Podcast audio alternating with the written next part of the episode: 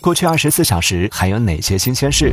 王者荣耀抖音直播将全面开放，外卖平台给骑手大量规划逆行送餐路线。